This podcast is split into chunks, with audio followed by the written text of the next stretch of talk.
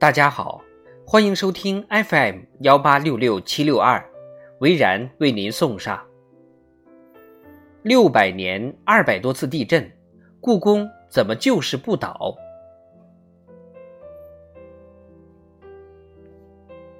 二零一七年，故宫博物院工程师周乾接到一通跨洋电话，来电者是英国一家电视台。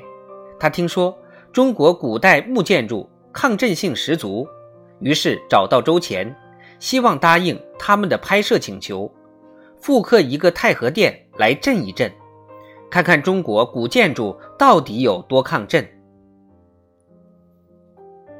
太和殿太大，于是他们换成寿康宫，用传统的工具和技法，将立柱、外墙、斗拱一一还原，照原样。复制了一座五分之一大小的寿康宫，怎么测试抗震性能呢？英国导演说：“我们英国没有地震，对地震的了解只知道震级，那我们就把模型放到测试用的地震台上，一级一级加，加到散架为止。”于是，一场简单粗暴的实验开始了。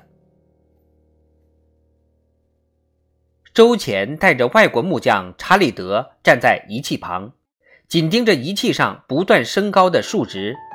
五级，寿康宫已经疯狂摇摆；八级，两边的墙体轰然倒塌，但主体的木结构还是摇摇晃晃，没有要投降的意思。震级九点五级，这是一九六零年智利大地震的震级。是人类经历过的最高级的震级了。当地震台的震级显示达到十点一级，寿康宫在地震台上疯狂起舞，但就是死活不散架。查理德又是惊奇又是兴奋，想要再加码，可地震台已经快要冒烟了。查理德说：“我们想震塌这个建筑，但是我们做不到。”后来，周乾分享了他们后来研究发现的紫禁城的秘密。最大的秘密就藏在屋顶上，毛榫结构拼合而成的斗拱。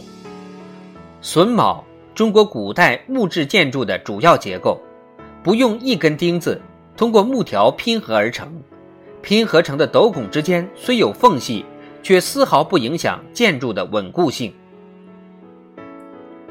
地震开始，斗拱通过摩擦旋转，消化掉了地震中的能量，起到减震作用。其次是柱顶石，故宫主体柱子下的这块大石头。实验前，工程师们本以为立柱会受损严重。实验结束，木架完好无缺，但他们发现模型产生了轻微移位。没错，建筑整体移动了，但是。建筑本身无损，如果柱子不是放在柱顶石上，而是插入地基中，反而会因为消解不了地震的能量而断裂。立柱的角度也有看不见的讲究，我们肉眼看到立柱，以为是平行向上的，但其实是有轻微的倾斜，向内收拢，和屋顶一起形成了一个稳固的三角形。无疑也为建筑又上了一层保险。除了斗拱减震，土加碎石的地基搭配也功不可没。一层土一层碎石的铺法，层层垒起，化解地震的能量。此外，故宫的墙体厚、梁架低、屋顶重等设计，也对建筑物本身起到了很好的保护作用。一系列的工程技术让小型的寿康宫在这次实验中成功立住。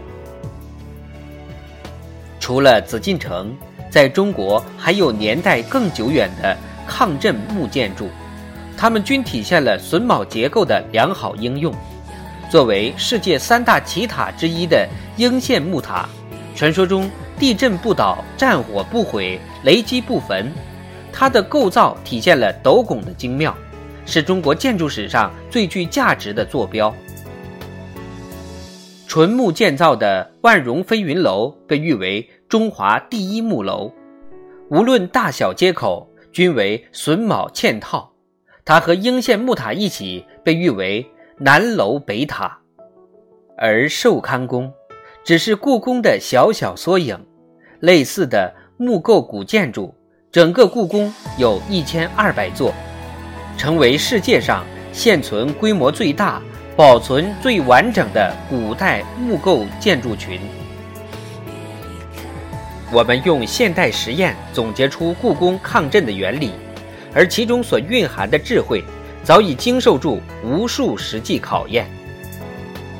其实，北京位于地震活跃带，这条危险的断层带长达一千公里。